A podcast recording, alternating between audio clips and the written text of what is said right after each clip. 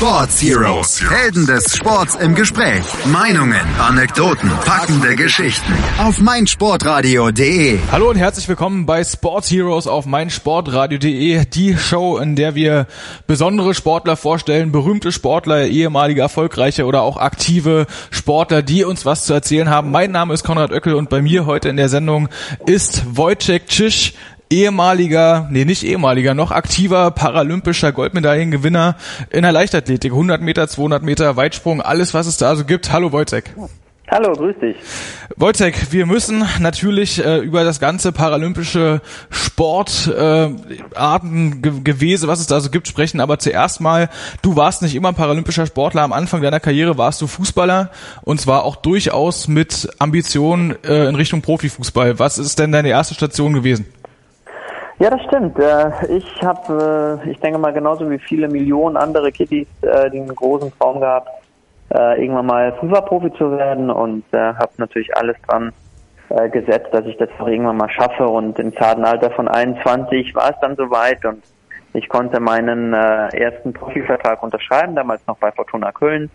Ähm, dann aber leider, bevor ich quasi meinen neuen Arbeitsplatz antreten konnte, äh, war es dann äh, leider Gottes bei meinem letzten Spiel für einen Amateurverein äh, so, dass ich schwer im äh, Knie getroffen wurde vom Torwart und es zu einer schweren Verletzung kam. Und äh, diese Verletzung nach äh, acht Stunden hätte operiert werden müssen und das hat man leider nicht getan, sodass ähm, ich dann äh, meinen gesamten Unterschenkel verloren habe. Also um das mal äh, langsam aufzuarbeiten, das ist also eine Verletzung gewesen, die in einem ganz normalen Fußballspiel passiert, die also theoretisch auch in jedem Bundesligaspiel passieren könnte, was man heute im Fernsehen guckt. Genauso ist es. Ich habe äh, eine ähm, äh, Verletzung bekommen, die sich Compartment-Syndrom nennt und äh, es war dann so, dass, ähm, wie gesagt, die Blutzufuhr unterbrochen wurde zum Unterschenkel. Das kommt natürlich nicht häufig vor im, äh, im äh, Fußball, dass man so schwer verletzt äh, wird, aber äh, es war bei mir der Fall und wie ich sagte, man hätte diese Verletzung sehr rasch behandeln müssen und das hat leider bei mir zu lange gedauert. Ähm, wenn, dann muss man jetzt trotzdem sich mal überlegen, äh, die Blutzufuhr wird unterbrochen, das heißt also, da muss wirklich äh, da eine ordentliche Sense vorgelegen haben. Du hast gesagt, das war der Torwart. Ähm, wie ist der endlich reingesprungen? Also ich meine, der muss doch quasi mit beiden Beinen voraus und keine Ahnung, mit offenem Messer quasi an der Fußsohle gesprungen sein. Ja, der Torwart ist mir mit gestrecktem Bein ins Knie ähm, geflogen, war natürlich ein Torwart, sprich ein bisschen größer, ein bisschen schwerer.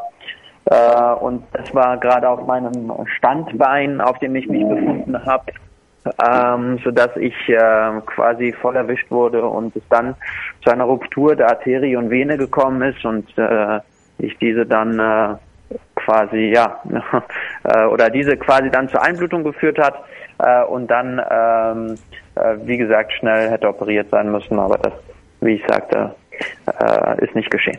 Ja, äh, da müssen wir dran trotzdem nochmal ansetzen. Ähm, das ist eine Verletzung, die ist ja, du hast es schon gesagt, beim Fußball nicht alltäglich, aber trotzdem äh, laufen ja ähm, auf Fußballplätzen überall auch Mediziner rum. Das muss doch jemand mal erkannt haben, um was für eine schwere Verletzung sich das handelt. Wie ist das äh, überhaupt gekommen, dass man diese, sagen wir mal, für deutsche Verhältnisse ja wirklich äh, lange Zeit von acht Stunden, die äh, für die Operation Zeit eben noch sind, äh, dass eben das nicht eingehalten wurde und deine Operation erst danach erfolgt ist?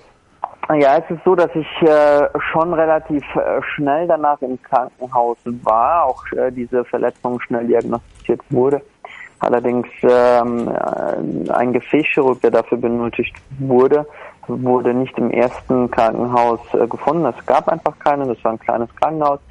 Dann hat man mich in ein anderes Krankenhaus geschickt und hat dort äh, mich liegen lassen, weil ein Notfall noch dazwischen kam und mir dann nach ein paar Stunden gesagt, es wäre besser, wenn wir noch weiterfahren in ein drittes Krankenhaus und in dem dritten Krankenhaus hat es dann nun einmal äh, doch schon etwas länger gedauert, äh, bis ein Gefäßchirurg dann zur Stelle war. Äh, und das war dann, wie gesagt, zu lange.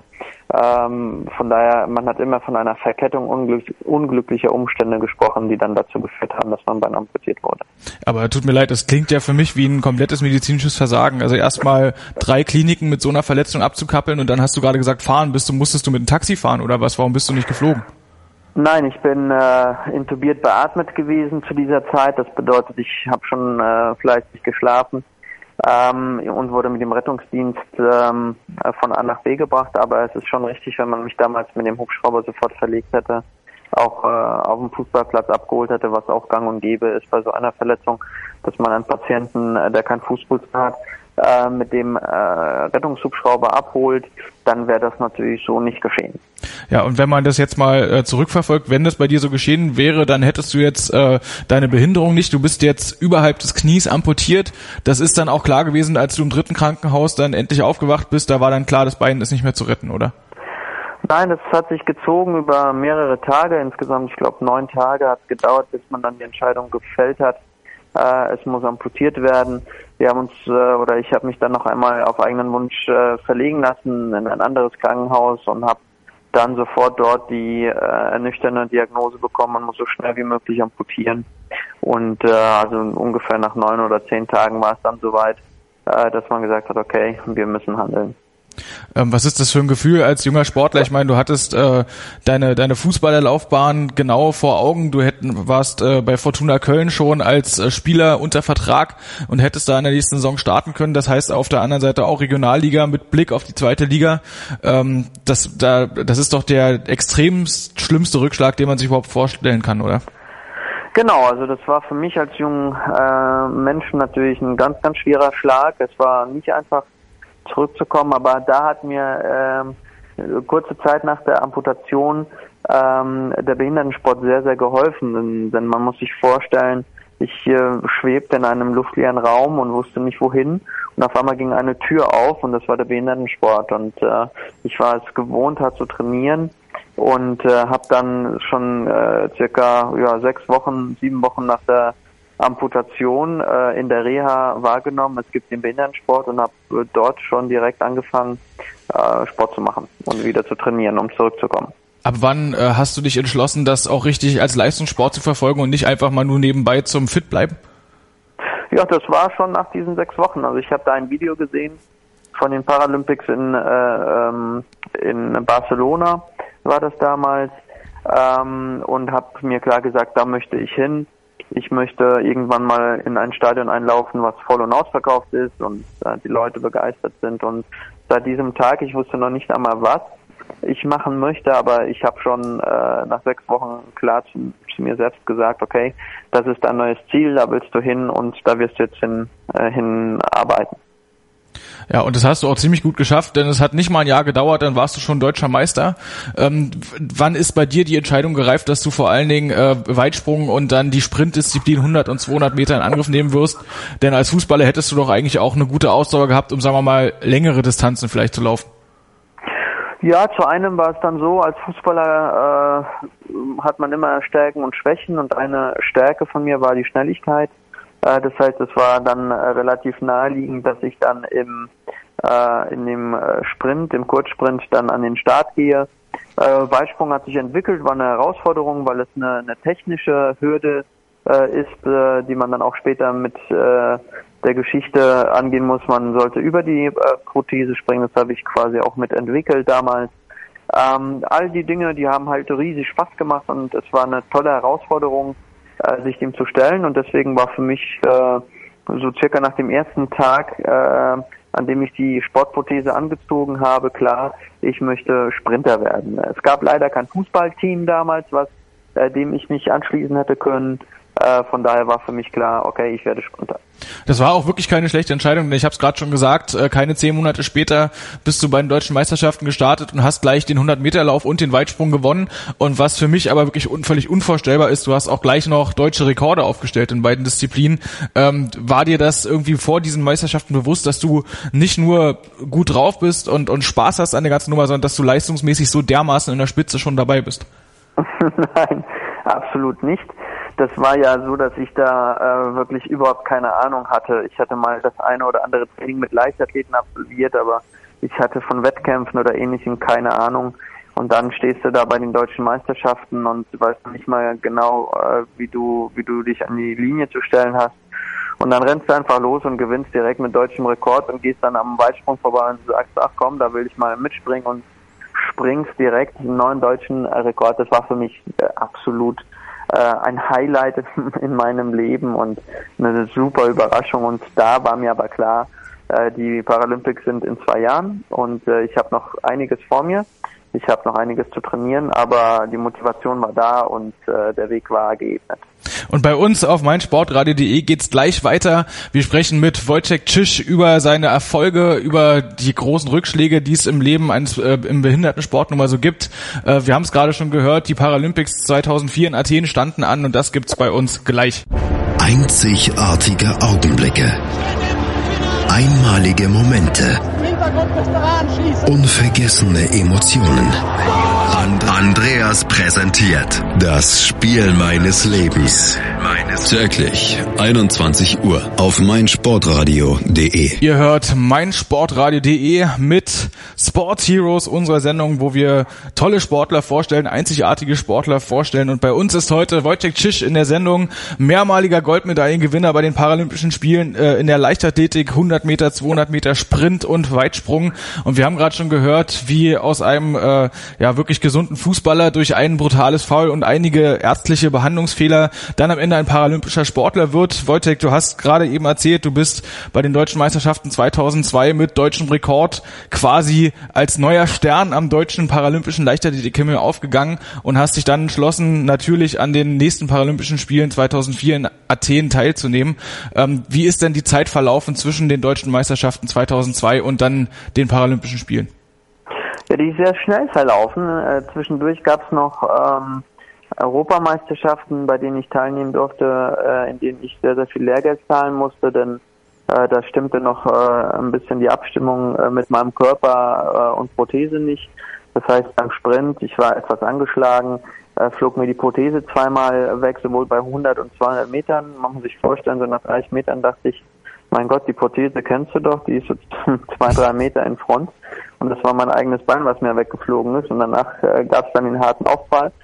Aber es gab dann auch schon wieder einen äh, ersten internationalen Erfolg. Ich wurde auch äh, Europameister im Weitsprung in diesem in diesem Jahr und konnte mich äh, weiter gut entwickeln und äh, habe mich natürlich sehr sehr gefreut, als ich dann kurze Zeit später auch die äh, Qualifikation für die Paralympics äh, offiziell äh, erreicht habe und äh, die Weiten und die Zeiten ähm, äh, ja errungen habe und dann natürlich die offizielle ähm, Einladung kam vom Verband, dass man dann äh, zu den Paralympics nach Athen darf.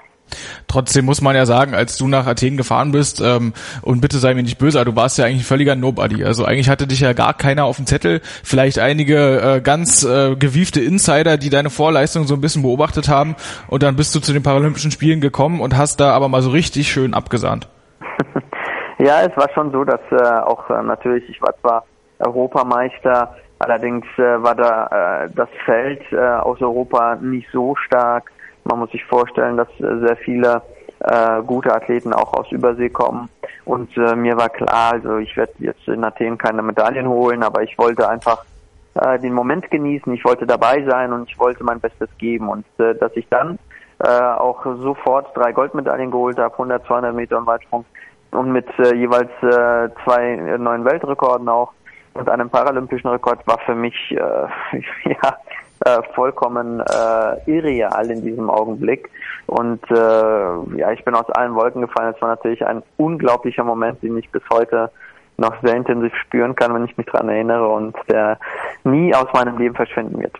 Ähm, wie hat denn damals dein äh, Konkurrenzfeld reagiert? Ich meine, da waren doch mit Sicherheit auch einige Top-Favoriten dabei, denen du dann richtig die Butter vom Brot genommen hast. Gab es da irgendwie vielleicht auch ein paar feindselige Äußerungen oder ist man in der paralympischen Szene dann eher so ein bisschen brüderlicher unterwegs?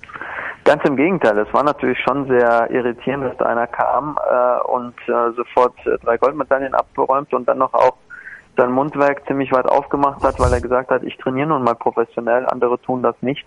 Und das war auch gerade in Athen äh, noch äh, der Fall, dass viele Sportler ähm, den Sport nebenbei äh, gemacht haben, zwei, dreimal äh, in der äh, Woche trainiert haben und das sind für mich äh, keine Leistungssportler.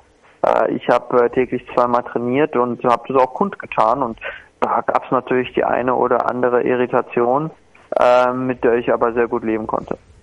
Also das heißt, sagen wir mal, öffentliche Anfeindung vielleicht weniger, aber du hast gerade angesprochen, deine Trainingsumfänge, äh, die du da realisierst, zweimal am Tag trainieren, das ist ja wirklich, ähm, ich sage mal, so dermaßen Leistungssport, dass du da hinter olympischen Sportlern überhaupt nicht zurückstehst. Ähm, dennoch lief, laufen ja die Paralympics immer so ein bisschen hinten dran. Eigentlich nicht ganz verständlich, oder? Ach, ich denke, die Entwicklung hat sich jetzt äh, äh, doch zum Positiven gewandt. Wir sind noch lange nicht, äh, ich sag mal, gleichberechtigt, äh, berechtigt, was die Fernsehzeiten angeht oder die Präsentation der Olympischen wie der Paralympischen Spiele.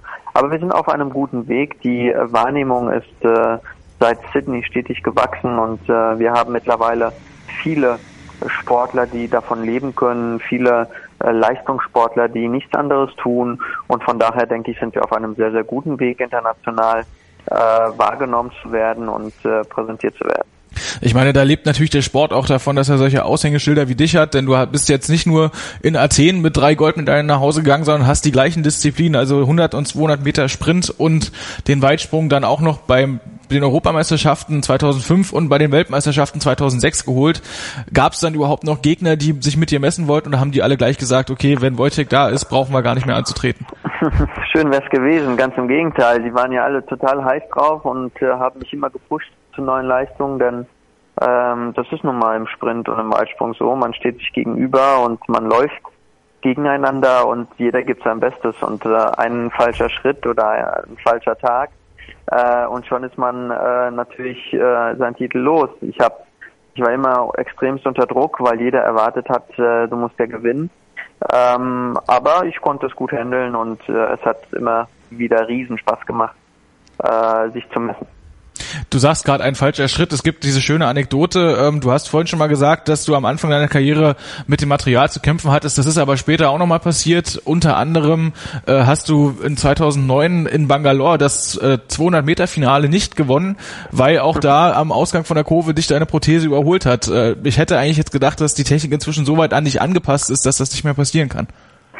Ja, es ist so, dass man natürlich permanent wieder neue Sachen ähm, austestet und äh, gerade auch in Bangalore, man muss sich vorstellen, da war ich wirklich unterwegs, so äh, einen neuen Weltrekord aufzustellen, äh, war topfit ähm, und habe äh, dann ähm, eine Prothese äh, ähm, gebaut bekommen von meinem Orthopädie-Mechaniker, die, die war wirklich grandios. Allerdings habe ich persönlich unterschätzt, äh, dass äh, in Bangalore die Luftfeuchtigkeit und die Hitze so groß waren, dass äh, ich einfach Haftungsprobleme bekam mit der Prothese und diese dann natürlich dann flöten gegangen ist. Äh, eine Sache, die, die sehr, sehr ähm, wehgetan hat, aber damit muss man leben. Das sind Rückschläge, mit, äh, die einen wieder weiterbringen und äh, ja, in der Folgezeit ist mir so etwas dann nicht mehr passiert. Also es ist tatsächlich so, dass da die äh, äußeren Einwirkungen, ja, warme Temperaturen, hohe Luftfeuchtigkeit, die Prothesen so weit noch beeinflussen können. Da sieht man mal, um was für äh, fortgeschrittenes Material sich das dabei handelt und wie empfindlich das alles ist. Ähm, eine ganz wichtige Frage habe ich noch an dich, Wojciech, und zwar sieht man bei dir relativ wenig Medaillen in der Staffel, was mich eigentlich wundert, da du der überragende Sprinter äh, auf jeden Fall der letzten zehn Jahre eigentlich bist in Deutschland. Was ist denn in der Staffel das Problem? Magst du sie nicht? Ist das kein deutsche Disziplin? Disziplin? Was, was ist da das Problem? Nein, ganz im Gegenteil. Wir haben leider Gottes äh, nicht äh, häufig genug äh, ge äh, genügend Athleten an den Start bringen können, um eine Staffel zu laufen. Ähm, in der paralympischen amputierten Staffel muss man sich vorstellen, ist man nur konkurrenzfähig, wenn man ähm, sehr, äh, ich sag mal, geringe Behinderungsarten am Start hat. Das bedeutet, es, äh, man muss sich vorstellen, der schnellste Sprinter der, Paralympisch, äh, der Paralympics ist ein äh, ähm, armamputierter Sprinter. Das ja. sind die äh, Jungs mit zwei Beinen, die noch richtig Gas geben können. Danach folgen ähm, Unterschenkelamputierte und ganz am Schluss kommen dann Oberschenkelamputierte Athleten. Das sind die langsamsten und zu denen gehöre ich, weil da natürlich am meisten fehlt. Ähm, jetzt war es aber so, dass wir in äh, Deutschland relativ wenig ähm, gute ähm, äh, Armamputierte wie ähm, Unterschenkel amputierte Sprinter haben, die auch von der Anzahl her da waren. Sprich, wir haben ein, zwei immer gute gehabt, aber das hat natürlich dann nicht für eine Staffel ausgereicht. Und deswegen äh, sind wir nicht häufig genug an den Start gekommen. Aber äh, in der Zeit, in der wir es geschafft haben, eine Staffel an den Start zu bringen, haben wir auch immer was gerissen. Und an der Stelle machen wir mal noch einen kurzen Break, denn wir reden gleich mit Wojciech Cisz darüber, wie sich das alles überhaupt äh, aufteilt bei den Olympischen Spielen, die ganzen verschiedenen Klassen, die es da so gibt. Das klang ja jetzt gerade eben schon mal an, aber da müssen wir gleich noch mal ein bisschen eintauchen. Ihr hört meinsportradio.de mit den Sports Heroes. Das Bundesliga-Special. Alle Spiele, alle Tipps, alle Tore. Jeden Freitag ab 12 Uhr, zwei Stunden live auf meinsportradio.de. Ihr hört meinsportradio.de. Die Sport Heroes sind wieder am Start und heute bei uns in der Show Wojciech Tschisch, mehrmaliger Goldmedaillengewinner bei den Paralympischen Spielen in der Leichtathletik. Und Wojciech, das erste ganz, ganz äh, wichtige äh, Ding, was wir jetzt mal besprechen müssen, es geht ja vor allen Dingen äh, um, ja, wie sage ich es am besten, die verschiedenen Klassen. Es sind tatsächlich Klassen, die in der Leichtathletik bei den Paralympics da gestartet werden. Ähm, du bist T42. Was heißt das? T42 bedeutet, äh, ich gehöre der Klasse der Oberschenkelamputierten an. Man muss sich vorstellen, es wäre natürlich unfair, einen Armamputierten gegen einen äh, Beinamputierten laufen zu lassen, äh, weil der eine die Vorteile und der andere die Nachteile hat.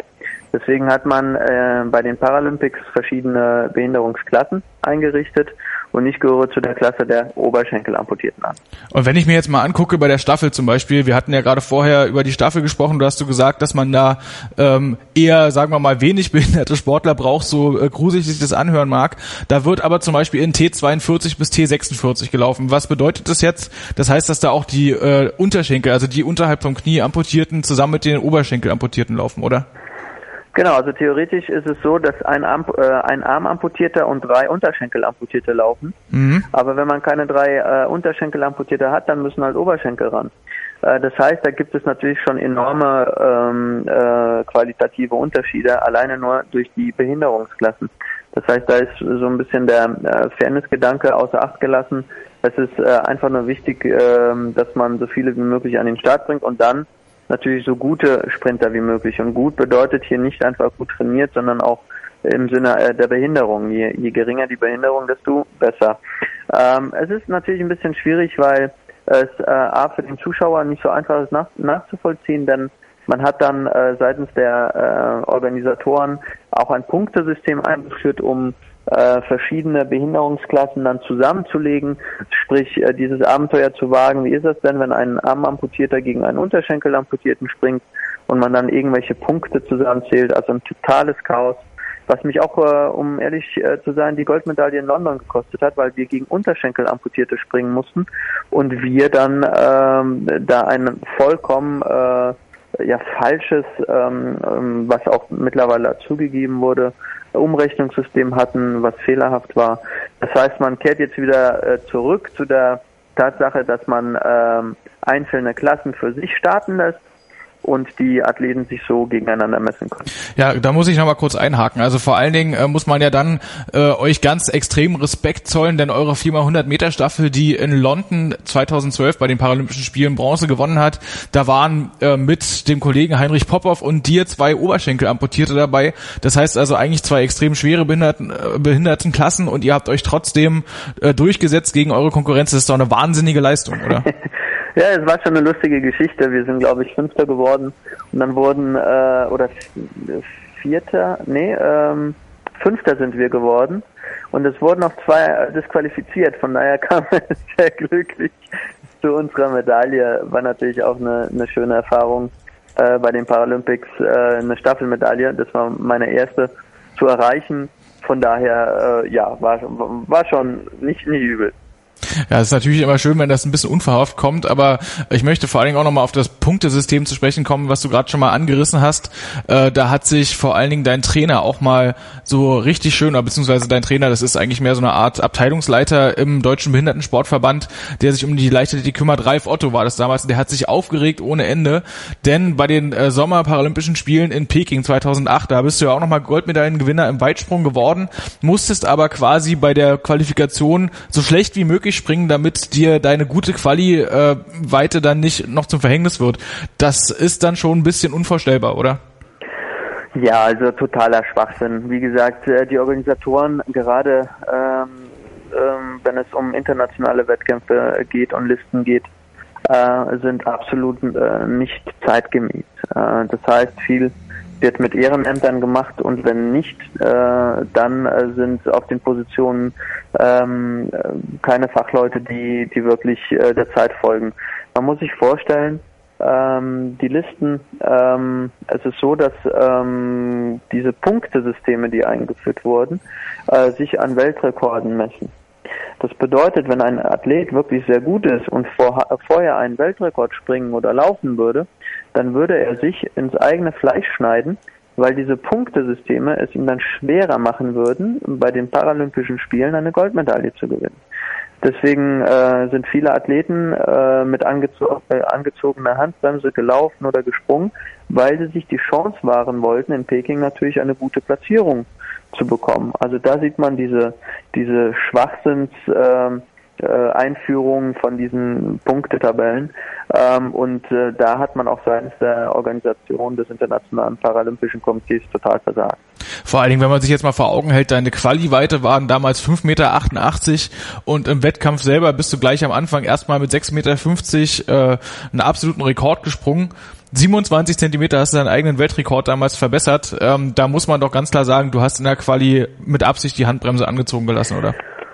Nee, ganz im Gegenteil. Äh, ich habe äh, äh, zum, zum Glück auch profitiert von, von dieser, ich sag mal, Inkompetenz äh, des Deutschen Behindertensportverbandes, der äh, meinen Weltrekord, den ich auch hier in Deutschland äh, gesprungen bin, ähm, nicht weitergeleitet hat an den Internationalen Paralympischen Komitee. Also ich habe ihm gesagt, ich pfeife drauf, ich gehe Vollgas. Und ich habe vor, vor Peking einen Weltrekord aufgestellt mit 6,35 und äh, der wurde aber nicht anerkannt, weil ich, äh, äh, weil man keine Dopingkontrolleure ähm, informiert hatte, dass äh, sie mich dann auch äh, bitte äh, kontrollieren sollten. Ich bin sogar zu den Kontrolleuren hin und habe gesagt, bitte äh, kontrolliert mich doch, dass mein Weltrekord anerkannt wird. Aber da hat man nur mit dem Kopf geschüttelt und gesagt, wenn ich das bezahle, dann macht man. Ähm, also da äh, im Nachgang, wie gesagt, diese Inkompetenz hat, äh, ich sag mal, äh, dann auch dazu geführt, dass ich äh, dann, äh, ich sag mal, meinen Weltrekord nicht vorher verbessern durfte oder konnte. Und ähm, somit kam dann diese große Differenz zustande, ähm, dass ich um 27 Zentimeter dann meinen Weltrekord verbessern konnte. Ja, und äh, du bist dann 2008 in Peking noch, wie gesagt, nochmal Olymp äh, Paralympiasieger im Weitsprung geworden. Das ist deine letzte Goldmedaille gewesen. Du bist dann in London äh, angetreten ähm, über vier Disziplinen, 200 Meter, 100 Meter, viermal 100 Meter Staffel und Weitsprung hat am Ende nur, muss man in Anführungszeichen fast schon sagen, zu Silber und zweimal Bronze gereicht. Ähm, Silbermedaille vor allen Dingen hinter deinem Kollegen Markus Rehm, über den reden wir gleich noch. Ähm, was jetzt vor allem, was ich gerne wissen möchte, ist das für dich auch jetzt so, so eine Art persönliche Motivation, jetzt nochmal zurückzukommen und es den Leuten zu zeigen, wie sieht's mit 2016 und Rio aus? 2016 in Rio werde ich äh, auf einem Segelkatamaran äh, die Welt umrunden und Prothesen bauen für Menschen, die sich keine leisten können. Also ich habe mit dem Leistungssport schon letztes Jahr abgeschlossen und äh, bin auch sehr, sehr glücklich äh, über die Zeit, äh, über die Vergangenheit, über, über die Zeit, die ich im Behindertensport hatte bin aber jetzt natürlich auch voller Motivation für neue Taten und äh, habe somit dem Behindertensport quasi Ade gesagt. Aber du bist natürlich trotzdem der Szene immer noch verbunden, ist ja auch ganz logisch, denn du bist äh, auf jeden Fall Teil der ähm, Szene, sagen wir mal, als erfolgreichster deutscher Behindertensportler aller Zeiten oder auf jeden Fall einer der erfolgreichsten. Deswegen jetzt kommen wir nochmal auf deinen Kollegen Markus Rehm, der ist ja Unterschenkel amputiert, äh, hat sich also mit dir auch einige Duelle geliefert, denn äh, wir haben es ja vorhin schon gehört, die Weitsprungklassen sind ja dann auch irgendwann zusammengelegt worden. Aber jetzt hat der Markus Rehm das geschafft, dass er nämlich bei den ähm, nicht behinderten Sportlern bei der deutschen Meisterschaft angetreten ist und gleich erstmal die nationale Konkurrenz da um Christian Reif und äh, wie sie alle heißen in die Schranken verwiesen hat und am Ende gewonnen hat. Und dann ging aber erstmal das ähm, große Trara los. Der Verband hat sich nicht eindeutig geäußert. Wie hast du das damals gesehen? Ja, äh, auch wiederum natürlich seitens des Verbandes äh, eklatante Fehler, äh, die gemacht wurden. Man muss sich vorstellen, dass ähm, äh, die Stärke von Markus ja nicht äh, über Nacht gekommen ist, sondern über Jahre gab es schon äh, den Hinweis an den Verband, äh, schaut doch mal, dieser Junge wird irgendwann bei den Nichtbehinderten springen und versucht auch mal und so weiter und so fort. Diese Informationen wurden permanent ignoriert und äh, als es dann äh, als es dann hieß, da springt äh, oder da hat die Quali äh, gesprungen für die deutschen Meisterschaften der Nichtbehinderten. Da war natürlich die äh, das Erstaunen groß und keiner wusste genau dafür oder darf er nicht. Und dann äh, der Höhepunkt äh, der Inkompetenz war ja dann, dass er unter Vorbehalt gesprungen ist bei den Deutschen und äh, dann auf einmal äh, es hieß ja, es werden Daten erhoben, äh, die innerhalb von äh, bis zum nächsten Jahr äh, ausgewertet werden und auf einmal springt der Junge die Quali für, äh, für die EM und dann waren natürlich alle platt und dann wurden ähm, Datenerhebungen, die angeblich ähm, hätten ein Jahr äh, gedauert, um sie auszuwerten, in drei Tagen ausgewertet und äh, es wurden keine klaren Fakten geschaffen, sondern Vermutungen angestellt und aufgrund von Vermutungen durfte der Markus dann nicht mit und das ist natürlich in der heutigen Zeit äh, absolut äh, ja für mich äh, peinlich seitens des DLV und seitens äh, des äh, Behindertensportverbandes, was da was da abgegangen ist. Da hätte es viel früher zu einer Kooperation kommen müssen, viel früher Entscheidungen getroffen äh, werden müssen. Und dann hätte der Markus natürlich, äh, egal mit welcher Entscheidung, wenn sie begründet ist, äh, absolut leben können. Aber so kam es dann zu, zu großen Diskussionen, die ins Nirvana führen. Ja, du sagst es gerade richtig, äh, man, kann schon dem Verband da ein bisschen Versagen vorwerfen und es ist nicht nur der Leichtathletikverband der Nichtbehinderten, sondern auch der Behindertensportverband, die da nicht so richtig eingehakt haben. Vor allen Dingen äh, ist das für mich immer so ein bisschen unvorstellbar, weil ähm, wir müssen uns doch nur das Beispiel Oscar Pistorius angucken. Ähm, wenn man jetzt mal von dessen privaten äh, Problemen und Verfehlungen und Urteilen mal absieht, ist der 2012 in London auch bei den Nichtbehinderten gestartet und da hat sich eigentlich keiner aufgeregt. Warum ist jetzt äh, dieser Fall Markus Reben so aufgebauscht worden in der Öffentlichkeit? Äh, kannst du das irgendwie erklären? Ja, kann ich, denn es gibt einen Präsidenten, Herrn Prokop vom Deutschen Leichtathletikverband, der eine persönliche Abneigung äh, gegen äh, behinderte Sportler äh, hat, im Sinne äh, dessen, dass sie ähm, teilnehmen an nichtbehinderten äh, äh, Sportevents. Das heißt, er sieht die Trennung äh, noch als äh, genau das richtige Mittel die sollen schön äh, bei den Paralympics starten und äh, uns in Ruhe lassen. Das ist seine persönliche Meinung und äh, diese persönliche Meinung hatte entscheidenden Einfluss darauf, dass man nicht hinter einem äh, Athleten Markus Rehm steht. Und äh, das ist natürlich sehr zu bedauern, das ist nicht zeitgemäß. Man muss sich mit der Thematik auseinandersetzen. Man muss äh, ganz klare Fakten schaffen, ob wirklich ein Vorteil vorliegt oder nicht und äh, auf, aufgrund dessen dann äh, eine Entscheidung fällen. Aber äh, das, was da äh, geschehen ist, äh, ist, sind einfach nur persönliche Präferenzen, die äh, überhaupt keine Faktenlage äh, beinhalten und das ist natürlich einfach nur peinlich und, äh, und wirklich schade für einen Athleten. Ähm, jetzt muss man hinten raus mal fragen, du hast ja bestimmt auch äh, ab und zu mal Berührungspunkte gehabt mit den nicht behinderten Sportlern. Ähm, Markus Rehm ist ja da nicht das einzige Beispiel. Jetzt sagst du, es hängt viel von dem äh, Chef vom Leichtathletikverband ab, von dem Herrn Prokopf. Äh, hast du mal vielleicht auch Kontakt oder oder ähm, einige Meinungen gehört von den nicht behinderten Kollegen, die vielleicht auch gerade im Weitsprung und in den Sprintdisziplinen unterwegs sind? Ja, also der, der Großteil der Meinungen äh, ist natürlich auch sehr äh, klar, wenn, wenn es eine ähm, wenn es eine wirkliche, wenn es einen wirklichen äh, Vorteil geben sollte, dann ist es natürlich nicht fair. Und äh, da wäre auch der Markus der erste, äh, der erste, äh, der sagen würde, okay, dann dann macht es auch keinen Sinn. Ich möchte mich nicht mit mit jemandem messen, äh, wo ich äh, oder wenn ich einen äh, unerlaubten Vorteil habe. Und so war auch, äh, wie gesagt, der äh, der Großteil der äh, der Wahrnehmung äh, seitens der Athleten, die gesagt haben, klar, wenn kein Vorteil besteht, warum nicht? Äh, man hat es ja auch im Interview mit Christian Reif gesehen, der sich ganz klar auch dafür geäußert hat. dass er, mein Gott, wir ähm, äh, werden das auf der Bahn austragen, der, der weiter springt, gewinnt und Punkt. Und er hat das absolut akzeptiert. Äh, da gab es auch äh, Auftritte im Sportstudio etc. Leider nicht äh, seitens der Funktionäre und äh, wie gesagt, da wollte dann auf einmal jeder seinen Senf dazu geben, der auch überhaupt keine keine Ahnung hat von der Materie und äh, mit dem mit diesem Ausgang und wie gesagt, das hat mich schon sehr sehr enttäuscht und äh, ich habe jetzt äh, persönlich äh, mich nicht äh, an Herrn Prokop gewandt, äh, um das zu diskutieren, denn es geht nicht um meine Person, aber ich äh, kann dir sagen, wenn wenn ich das gewesen wäre, dann äh, wäre ich jetzt, ich sage mal, nicht so ruhig geblieben wie, wie der Markus. Der Markus hat sehr besonnen reagiert.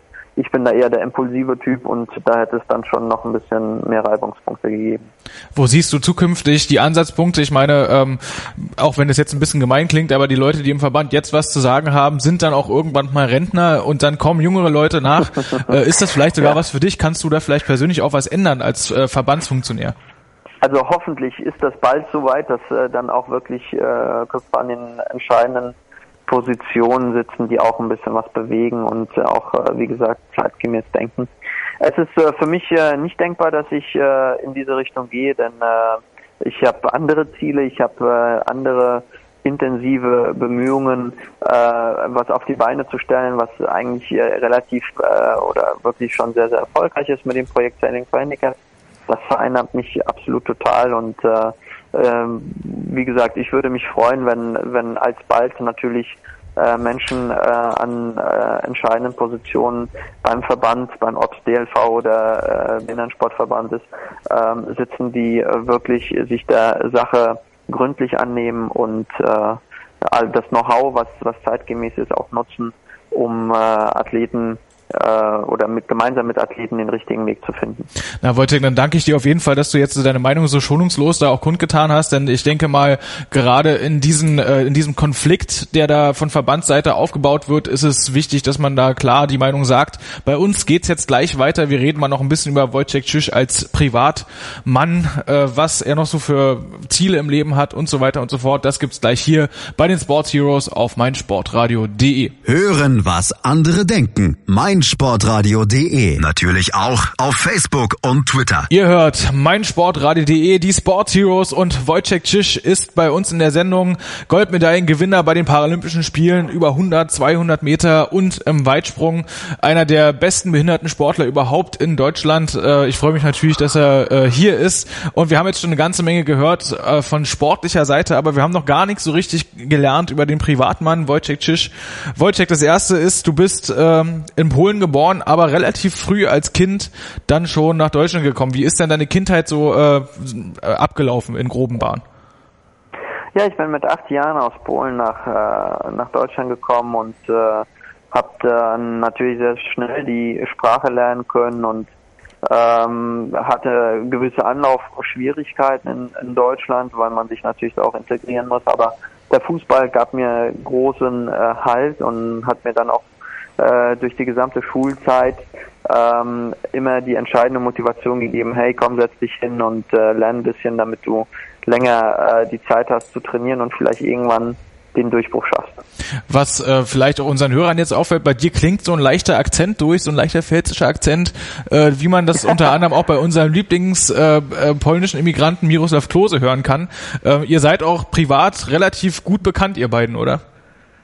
Ja, also wir sind dann irgendwann, äh, nachdem ich mein Bein verloren habe, äh, kam der Miro zu mir und äh, hat auch seine Hilfe angeboten und ich bin sicher, dass äh, auch bis heute, wenn irgendetwas wäre, er immer für mich da wäre. Ja, du hast vor allen Dingen, ähm, das, äh, um das Thema Fußball nochmal aufzunehmen, ähm, du bist immer noch aktiv, wenn es darum geht, irgendwelche Benefizspiele zu spielen. Also das heißt, du bleibst dem Fußball natürlich weiter erhalten, ähm, auch jetzt nach deinem Karriereende als aktiver paralympischer Sportler. Und vor allen Dingen hast du in einem Benefizspiel gegen Bayern München ein Tor geschossen. Wer stand damals im Tor? Äh, hat er sich wenigstens geärgert?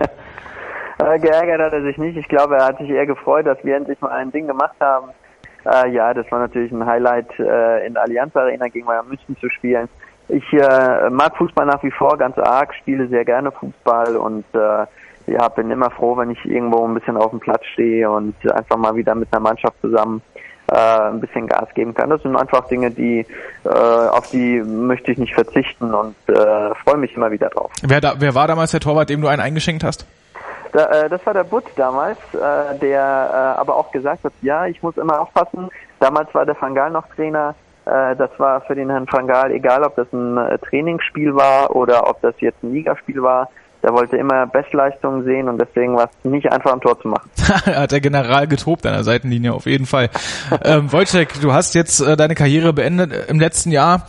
Das kann man aber nach sieben äh, Medaillen bei Paralympischen äh, Spielen, darunter vier Goldmedaillen, auch mal ganz entspannt machen.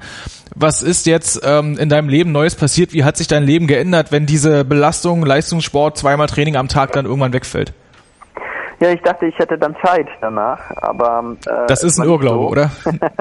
ja, das war ein großer Irrglaube, denn äh, ich habe gemeinsam mit meiner Lebenspartnerin Elena Brambilla ähm, ein neues Projekt auf die Beine gestellt, denn äh, ich habe schon immer gedacht, wie könnte man den Menschen helfen in anderen äh, Regionen der Welt, äh, die nicht so ein Glück haben wie wir, denn äh, man muss sich vorstellen, wir sind, äh, wenn es um die alltägliche Versorgung geht, als amputierte Person, äh, sind wir bestens versorgt in Deutschland und äh, das äh, Glück haben nicht viele Menschen auf dieser Erde und äh, durch die Reisen und durch die Wettkämpfe habe ich natürlich viele Menschen kennengelernt, denen es nicht so gut ging. Und äh, wir haben zwei Dinge zusammengebracht. Wir dachten, okay, wie, wie können wir etwas bewegen auf dieser schönen Welt und äh, ähm, ohne dass wir einfach nur Geld in die Hand nehmen und äh, es irgendjemandem geben.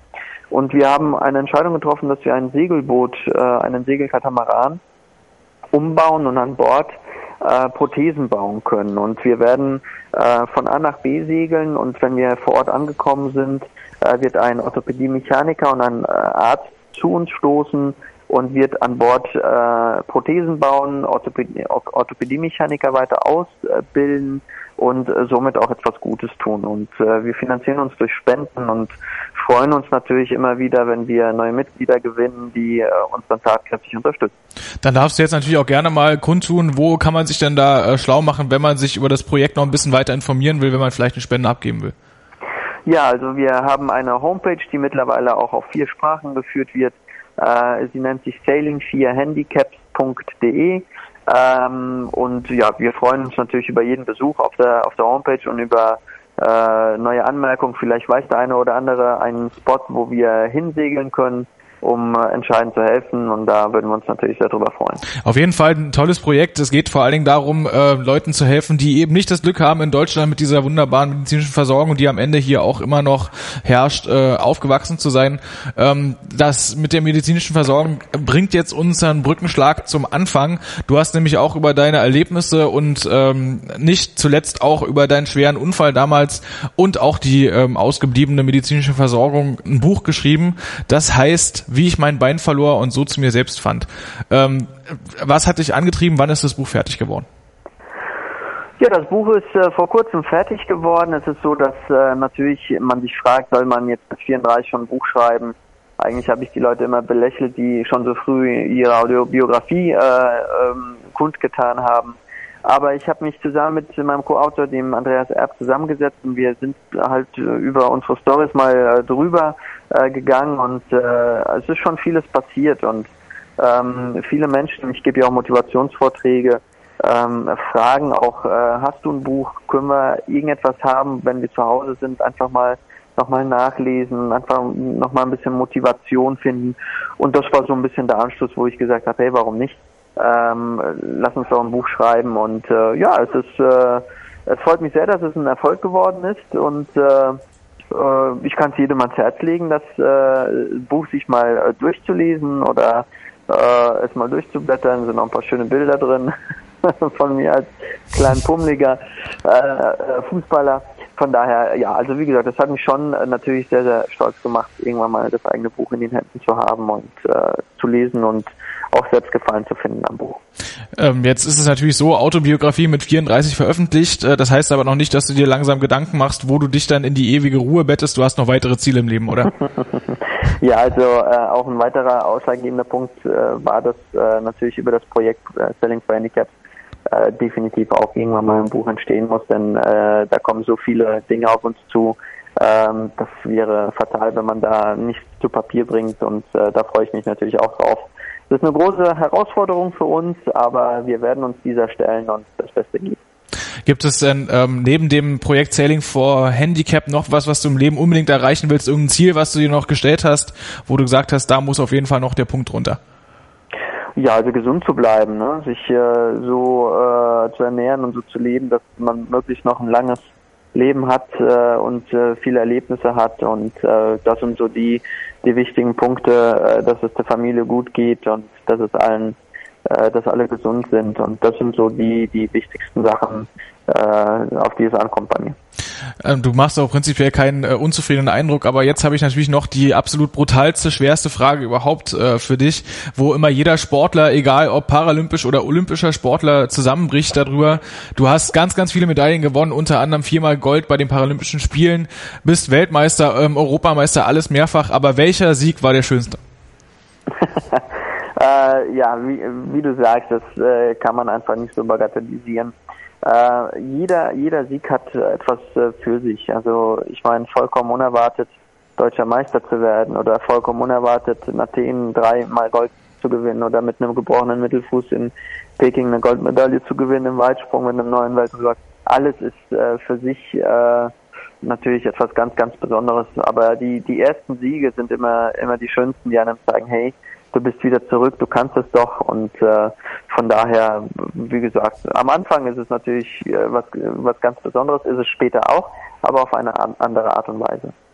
Das kann ich mir durchaus vorstellen. Wojtek, ich danke dir für deine offenen Auskünfte hier bei den Sport Heroes bei meinsportradio.de. Das ist doch genau das Richtige, um die Sendung jetzt zu beschließen. Wojtek, ich danke dir für deine Auskünfte. Wünsche dir noch sehr viel Glück, auch mit deinem Projekt Sailing for Handicapped. Bei uns geht's nächste Woche weiter. Wir haben auch nächste Woche auf den, äh, bei den Sport Heroes auf meinsportradio.de mit Sicherheit ganz interessante Gäste. Danke fürs Zuhören und bis bald. Dankeschön, mach's gut.